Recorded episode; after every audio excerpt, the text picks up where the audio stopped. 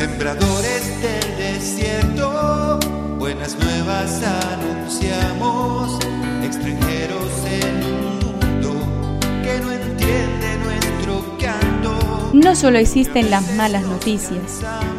Te invitamos a escuchar esta buena noticia que Jesús, que quiere renovar al hombre, hoy tiene para nosotros. Que me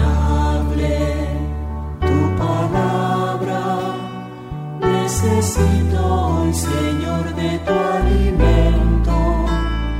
Hoy en todo el mundo se escuchará esta palabra. Juan 13 del 16 al 20. Después de haber lavado los pies a los discípulos, Jesús les dijo, Les aseguro que el servidor no es más grande que su Señor, ni el enviado más grande que el que lo envía. Ustedes serán felices sabiendo estas cosas si las practican.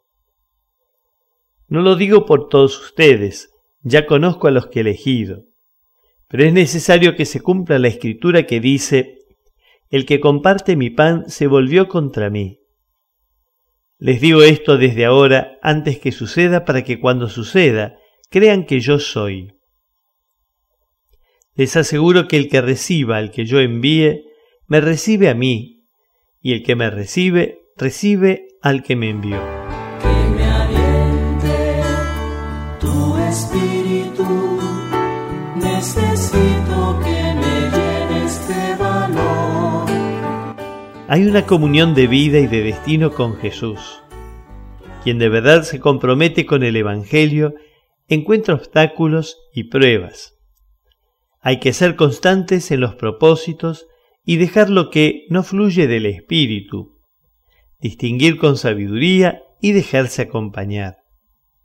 Nadie, a pesar de la gracia, está exento de caer y rechazar a Jesús. Gracias Jesús por elegirme y hacerme sentir responsable.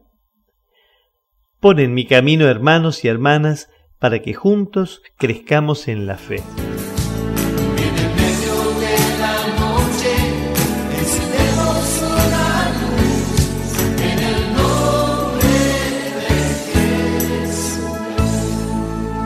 Es una contribución de la parroquia catedral para este tiempo en que Dios quiere renovar a su pueblo.